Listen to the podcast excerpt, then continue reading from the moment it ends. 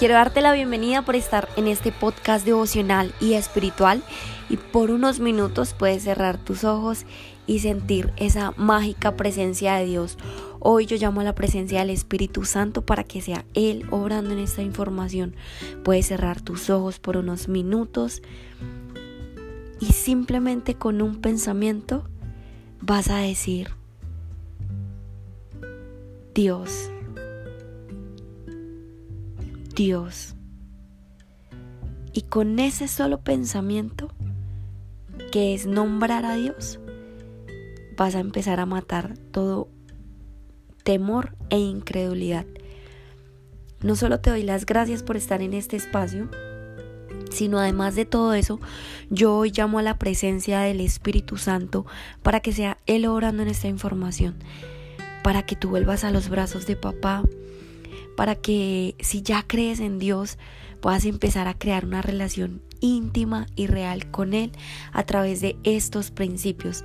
Muchos de estos principios que nosotros te enseñamos están escritos y Dios es muy claro y su palabra y creo firmemente que cuando Dios dice que todo lo que aprendamos en su palabra, que el cielo y tierras pasarán, pero que lo que se queda en su palabra nunca tendrá un fin. Y esos son los principios, eso es lo que afirma las leyes espirituales y eso es lo que abre caminos y desatan esos candados que a veces nosotros creemos que son difíciles de, de abrir, pero no, Dios es el que los está abriendo. Así que nuevamente te doy gracias y si no has escuchado el podcast de ayer, no vas a entender el de hoy. Entonces por eso es importante que tú vayas y primero escuches el podcast de ayer, porque el podcast de ayer es la continuación del podcast de hoy, el podcast de antier, porque ayer no grabamos. Listo. Hoy quiero hablarte acerca de desatar procesos de incredulidad.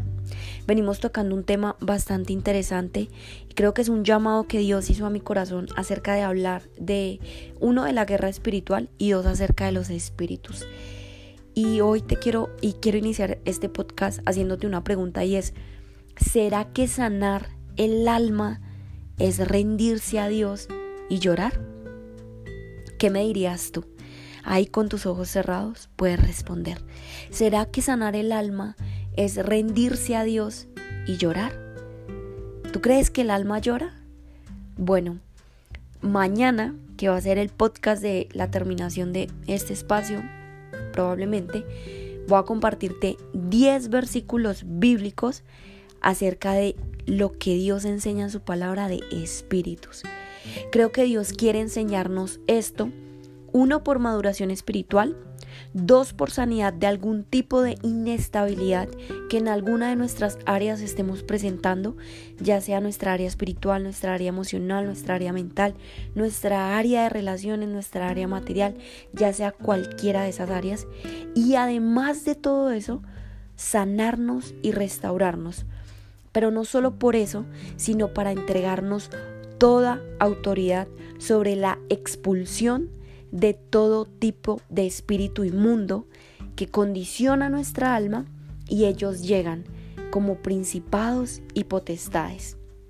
Y para ello vamos a tocar un espacio bíblico que está escrito, un versículo que está escrito, es un versículo maravilloso, sé que es increíble y puedes ahí cerrar tus ojos y por un momento introducir tu alma en esta información. Está escrito en Mateo 4, en el versículo 1 al 9, y habla acerca de las tentaciones de Jesús. Así que al iniciar vamos a meditar en qué es una tentación. Si yo te pregunto qué es una tentación, ¿qué responderías? Y a mi parecer, a lo que creo, a modo personal, a lo que apuesto la unción del Espíritu Santo, la tentación es un fruto que a simple vista se ve delicioso, pero que al introducirlo en nosotros, finalmente termina haciéndonos daño. Siempre entra como un gusto. Ese gusto es sigiloso y de buen aspecto. Y aunque su fruto por dentro no lo sea, En su apariencia sí lo es. Yo podría compararlo, y acá me voy a expresar, yo podría compararlo con un hombre con una barba increíble, así esos hombres que impactan con su mirada, con unas pestañas hermosas, de esos hombres que huelen rico y en su apariencia es atractivo. Pero cuando finalmente nosotros conocemos y experimentamos ese fruto, su primera experiencia es generarnos un vacío. Eso es tentación. Y ese vacío es la introducción a un espíritu. A un espíritu que no viene de la gracia de Dios. Ahora bien, Dios es un Dios no solo de protección divina, no es el dueño y el creador de todo, sino Dios es un Dios de perfección. Dios es un Dios de orden. Dios no solo hizo nuestro cuerpo, no solo creó nuestra mente consciente, nuestro subconsciente, no solo hizo un sistema límbico tan perfecto como el que tenemos, sino que además de todo ello nos dio un mundo interior. Nuestro mundo interior es corazones, que escrito está en Jeremías, que habla acerca de las emociones. Es la introducción a nuestra alma, que es la comunicación íntima y es esa esencia creada por Dios, es el yo soy. Y es el hábitat del templo de Dios, del Espíritu Santo. Pero no además de todo eso de nuestro mundo interior, Dios no solo nos dio eso, sino que además de todo eso nos dio un espíritu. La pregunta es, ¿qué función cumple en nosotros el espíritu? ¿Y por qué es de menor importancia en nosotros? Porque tú hablas y el mundo y la nueva era y el desarrollo personal y muchas cosas te hablan de varias cosas, de desarrollo personal, de la mente, del poder, de la imaginación, de la visualización, de, de muchas cosas que sí bíblicamente están escritas. Pero la pregunta es, ¿ya le has dado poder a este mundo interior? Corazón, emociones, alma, comunicación íntima, esencia real con Dios y al Espíritu. Porque el Espíritu es de menor importancia para nosotros y porque Dios para vencer la muerte, que es un significado de maldad, que es lo mínimo, lo bajo, resucitó a Jesús y no solo lo resucitó, sino luego de resucitarlo, nos entrega a aquel al que se lo pida la gracia del Espíritu Santo. O sea, el, el Dios es un Dios tan ordenado que Él no solo ya venció la muerte, resucitó a Jesús, sino que además de todo eso, da el Espíritu Santo a todo aquel que se lo pida. Entonces la pregunta es, ¿cuál es el verdadero propósito de Dios para con nosotros acá en la tierra? Y hoy por eso quiero tocarte esta experiencia bíblica. Y esta es la forma en la que tú desatas cualquier espíritu de incredulidad. Y Dios, yo sé que tú estás acá y tú nos has enseñado que en donde hay dos o tres o más en tu nombre, ahí estás tú. Te entregamos Dios esta información como una confirmación y una revelación hacia los lugares hacia donde tú deseas llevarnos, porque ¿quién más sino tu Dios? Escucha a la persona que está ahí atrás de este espacio, porque te necesita, porque tiene hambre espiritual. Porque no solo es esta persona, sino también esta servidora. Y une Dios. Une Dios estos propósitos divinos para los cuales tú nos estás llamando a predicar y a profetizar esta información. Así que quiero compartirte algo y es que Dios siempre sigue impactándonos porque yo muchas veces le preguntaba a Dios, Dios, ¿cuál es tu verdadero propósito para con nosotros acá en la tierra. ¿Tú por qué haces que nosotros todos los días abramos los ojos, quizás te tengamos en un pensamiento o quizás a veces aunque pequemos, te sigamos buscando? ¿Cuál es ese propósito? Y hoy te lo quiero compartir desde esta experiencia bíblica. Y dice que luego que el Espíritu, es decir, el Espíritu de Dios, llevó a Jesús al desierto para ser tentado por el diablo, que no son cachos con la lengua, ni creencias, doctrinas religiosas, sino es energía, después de haber ayunado 40 días y 40 noches, al final tuvo hambre. Es decir, Jesús, después de haber ayunado 40 días y 40 noches, él tuvo hambre. Y el tentador se le acercó y le dijo, si eres hijo de Dios, di que estas piedras se conviertan en panes. Pero Jesús respondió con total autoridad. Está escrito, no solo de pan vive el hombre, sino de toda palabra que sale de boca de Dios. Y hoy vamos hoy acá a tocar esta primera parte y mañana y en estos próximos días vamos a tocar las siguientes. Te quiero hablar de tres formas de echar afuera demonios, de echar afuera espíritus y de creer, de creer en que Dios sí nos tiene para un propósito divino acá en la tierra. La primera es la palabra ayunar. Ayunar no significa solo encerrarme en un cuarto o quizás dejar de comer. Ayunar significa resistir a mi carne, es decir, poner a prueba mis emociones y mi mente. Esa es la carne. Mis emociones y mi mente, que es la dominación sobre mi espíritu. Resistir a un hábito, a una acción, pero sobre todo cuidarme en hacer algo que constantemente ya hago por la forma de hacer guerra espiritual. Echar afuera espíritus inmundos o demonios, sanar. Esta es la forma en la que tú sanas el alma. Tú no solo, tú no solo sanas el alma, por ir a la iglesia, por tener herramientas que son claras, contundentes y te dan comunión, no solo sanas con herramientas, sino que Dios te sana a través de espacios de transformación en donde tú sometes tu carne, en donde tú crees, en donde tú confías en Dios, en donde tú le dices, Dios, yo sé que a mí me puede costar esto, pero yo hoy llamo a tu al dominio propio a ejercer sobre mis emociones, sobre mi mente, para que tú seas el que me sane. Y eso es hacer guerra espiritual.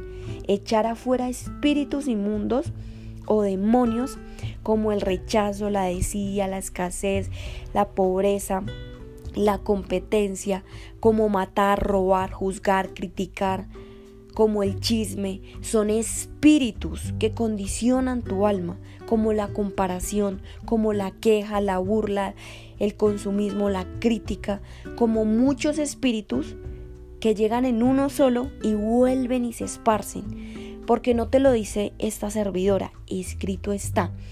Cuando la casa, que es tu alma, está barrida, libre y arreglada, es decir, está vacía, está arreglada, llena de creencias y está totalmente eh, alejada de Dios es cuando no solo sale un espíritu y busca descanso en otros lugares, sino que además vuelve a esa casa y trae consigo siete espíritus más que se instalan y entonces la condición del, eh, del hombre termina siendo peor. Y Dios hoy lo que te quiere revelar es un proceso de empezar a ayunar. Ayunar significa someternos someternos a la presencia de Dios, someter nuestras emociones, someter nuestros pensamientos y entregarle a Dios un hábito, una palabra, una acción, una condición, una adicción, algo que yo sé que a mí me es difícil quizás de entregar, pero yo sé que en las fuerzas de Dios yo lo puedo lograr. Y cuando tú te encuentras en ese mundo, no solo echas afuera todo temor, sino que además de todo eso entras en santidad. Porque la santidad no es creerte perfecto, recuerda que somos humanos. La santidad es que frente a Dios, no con el mundo, no lo que le demostramos al mundo, sino la santidad es que frente a Dios, nosotros tenemos una gracia del Espíritu Santo y es el don del dominio propio porque escrito está en la Biblia. En Él se encuentra el poder divino. Y si en lo mínimo me purifico ante Dios, Dios me colocará en lo mucho. Dios me sanará. Dios me restaurará. Dios hace que se salgan esos espíritus inmundos y que habite entre nosotros esa gracia del perdón. Y ahora lo segundo de lo que te quiero hablar en esta parte es si eres. El diablo no solo tentó a Dios y Dios eh, a Jesús y no solo Jesús con autoridad le dices que no, no, yo ya vengo ayunando, es decir, yo ya vengo sometiendo mi carne y además de todo eso, yo no vengo haciéndolo un día, dos días, sino 40 días y 40 noches y además de todo eso, yo sé que yo no vivo solo de pan, o sea, yo sé que yo no vivo solo de mis circunstancias, de mis situaciones, de mi entorno, de, de mis cosas, de mi, de mi acá acá, sino que yo sé que vivo por toda palabra que sale de boca de Dios. Y él lo siguió tentando el diablo le dijo, ah bueno, si tú te crees y si te crees tan hijo de Dios y si eres hijo de Dios, entonces haz esto. El si eres termina siendo una frase de duda y es una semillita que entra al campo de batalla que es nuestra mente y empieza a distorsionar la sanidad y esa pequeña distorsión hace que nosotros emerjan espíritus. Ya lo he dicho todo. Te lo voy a volver a aclarar. El si eres entra como una semilla en tu campo de batalla que es la mente y esa semilla entra como un espíritu que empieza ahí a germinarse. Y ahora la pregunta es, yo bloqueo un espíritu y lo arrojo y arrojo cuando en vez de sembrar esa semillita y hacer que nazca, nazca, nazca, mm, someto esa semilla, someto ese pensamiento de incredulidad a qué? A la boca de Dios. ¿Cuál es la boca de Dios? La Biblia, su palabra, su oír, su confirmación, sus promesas, sus enseñanzas, sus historias. Dios no es el Dios de solo las historias. Dios es el Dios de revelación y de confirmación. Yo te amo, yo te bendigo. Estos podcasts sé que son extensos, pero yo sé que Dios está haciendo el llamado. Porque hoy el mundo nos necesita. Y no solo a mí, sino también a ti que escuchas esta información. Tú estás siendo llamado para un propósito divino y tú debes creer en eso. Pero para eso Dios necesita sanarnos a nosotros restaurarnos. Dios necesita integridad en nuestro corazón. Y la única forma en la que nosotros vamos a poder experimentar esa integridad, recibir el cumplimiento de las promesas de Dios, es sacar y echar afuera todo temor. ¿Qué es temor? Introducción de espíritus inmundos a nuestra alma. Así que llévatelo ahí y solo si te aportamos valor, y si estás dispuesto a expandir el reino de, los cielos con nosotros, comparte este enlace con cinco personas que tú sepas que deberían escuchar esta información y conocer no a un Dios muerto, sino a un Dios vivo, recibir la gracia del Espíritu Santo. Hoy lo que tú hagas por otras personas, Dios lo hará por ti. Yo te amo, te bendigo y que tengas un excelente día.